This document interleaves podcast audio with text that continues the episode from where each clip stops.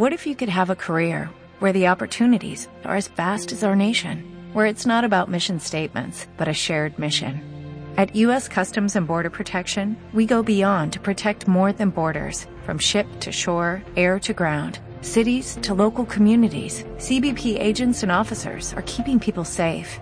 Join U.S. Customs and Border Protection and go beyond for something far greater than yourself. Learn more at cbp.gov/careers.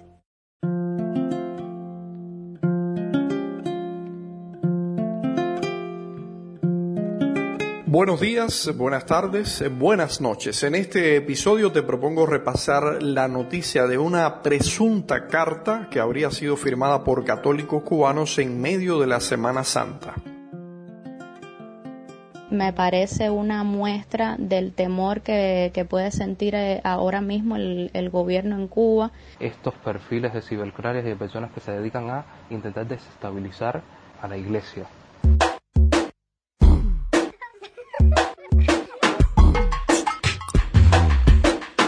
El martes 30 de marzo de 2021, a través de las redes sociales, circuló una supuesta carta dirigida al cardenal Juan de la Caridad García, arzobispo de La Habana, sobre la manipulación que sufre la pastoral juvenil de la Iglesia Católica en Cuba. Minutos después de publicarse, los presuntos firmantes desmintieron el texto que fue publicado desde la cuenta personal de Luis Otero, un perfil falso vinculado a la Oficina de Asuntos Religiosos de Cuba. Bueno, esta supuesta carta en la publicación de este perfil de Luis Otero. Adrián Martínez Cádiz, responsable de las comunicaciones para la Pastoral Juvenil de La Habana. Un perfil que fue creado y se puede revisar y ver en eh, octubre del 2020, casualmente, cuando sale la, la misma fecha que saliera la, aquella homilía del padre José Luis Pérez Soto sobre el César.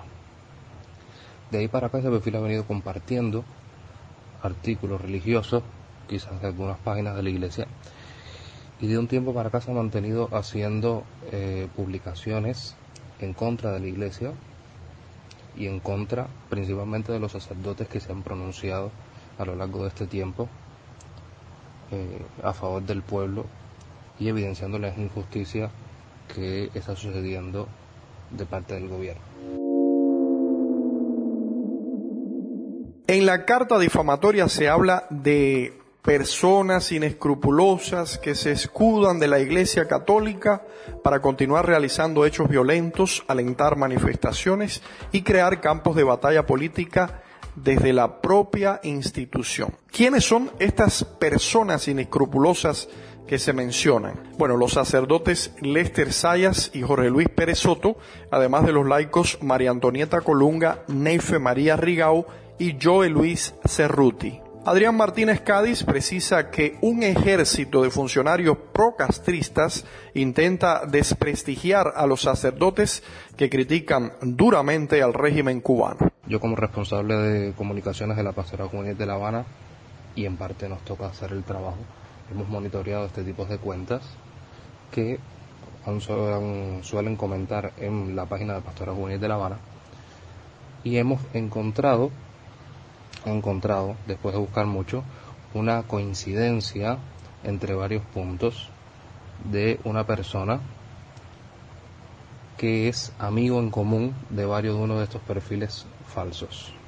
Esta última publicación eh, sobre la supuesta carta de estos eh, laicos, estos seis laicos, jóvenes por cierto, eh, seis jóvenes que firmaron la carta de que se envió a los obispos pidiendo que intercedieran sobre los contenedores de ayuda humanitaria que habían mandado desde los Estados Unidos.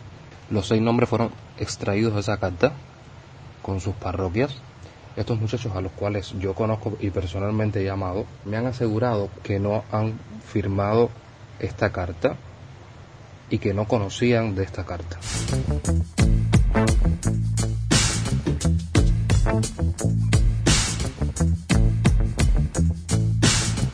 Hubo muchísimas reacciones en Cuba apenas difundirse la carta difamatoria contra clérigos y laicos cubanos. Una de ellas fue la del periodista y escritor Joe Suárez, que culpó a los represores de la seguridad del Estado y a los miembros de, aquí cito textualmente, el infame departamento ideológico del Partido Comunista de Cuba.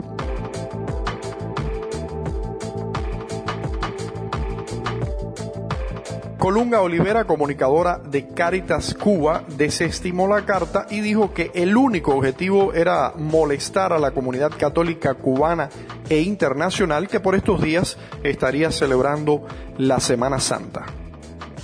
La comunidad católica y la comunidad cristiana, no solo cubana, sino a nivel internacional, está ahora mismo celebrando la Semana Santa, que es uno de los tiempos litúrgicos más importantes y más esperados por los cristianos y sacar un documento así en medio de Semana Santa siempre es eh, siempre es algo que puede molestar, que puede inquietar, que puede causar eh, un poco de angustias en algunas personas y tal. Yo creo que ese pudiera ser uno de los objetivos y eh, creo que también un objetivo que siempre tiene toda maniobra de tanto de la seguridad del Estado como en este caso de la Oficina de Asuntos Religiosos a la que muchas personas en los comentarios atribuyen esta maniobra, pues es que las personas que se ven inmiscuidas eh, en la denuncia del documento y tal, eh, sientan un poco que tienen ese ojo sobre sí. O sea, hacerte saber que estamos pendientes de ti, estamos pendientes de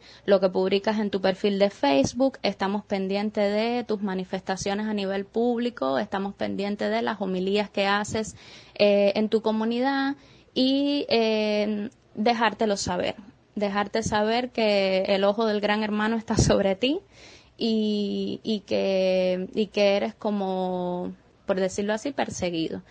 Yo creo que esos son los principales objetivos de esta carta y al final eh, es realmente un documento muy ridículo, muy ridículo porque todo el mundo eh, termina sabiendo en menos de 24 horas que es falso, que sus firmantes eh, no, o sea, las personas que aparecen ahí como firmantes no han firmado nada, que no tienen ningún respaldo ni el más mínimo dentro de la comunidad católica.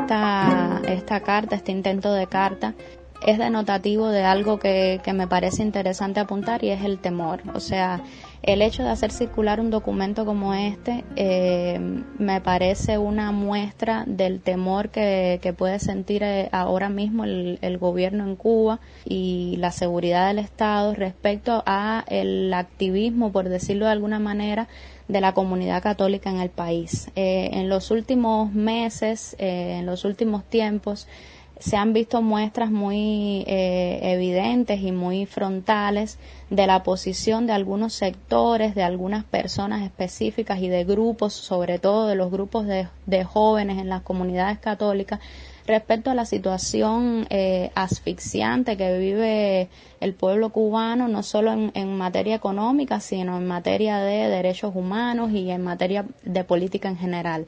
Y siento que eh, la maniobra de liberar una carta así, por muy burda que, sea y por, y por muy tonta que parezca, es eh, efectivamente una muestra del temor que despierta ese activismo católico, por decirlo de alguna forma, en el poder.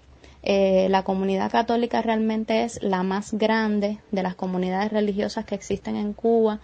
Eh, tiene un gran prestigio en el país, tiene una gran capacidad de convocatoria y el hecho de que eh, jóvenes dentro de esa comunidad católica estén desde distintos lugares del país eh, abogando, manifestándose, incluso sacerdotes, lo cual es eh, realmente muy llamativo desde sus homilías, desde la palabra, eh, estén teniendo una posición eh, en favor de los desfavorecidos, que sabemos que en nuestro país son mayormente la gente que se opone a la situación política imperante, pues es algo que por supuesto despierta el temor de la, de la clase imperante y es un poco como que hay que acallar a esa gente porque esa gente tiene precisamente eh, prestigio dentro del país y tiene una capacidad de convocatoria que puede tornar el hecho de voces aisladas en algo un poco más complicado y peligroso para el sistema.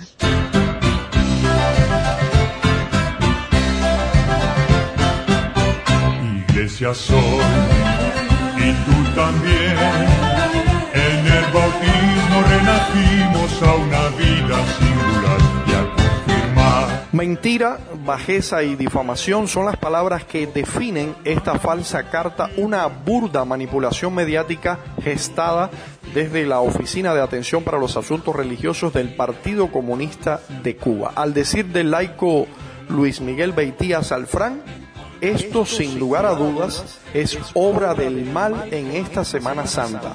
Basta ya de mentiras. Que el Señor tenga misericordia de las personas que están detrás de tanta maldad. Yo la veré en vez de fe, pero a mi madre con arrugas y defectos la Y con esta reseña ponemos punto final al onceno episodio del podcast sobre la falta de libertad religiosa en Cuba. Yo soy Quique Perdomo, gracias por la sintonía y te espero en un próximo encuentro.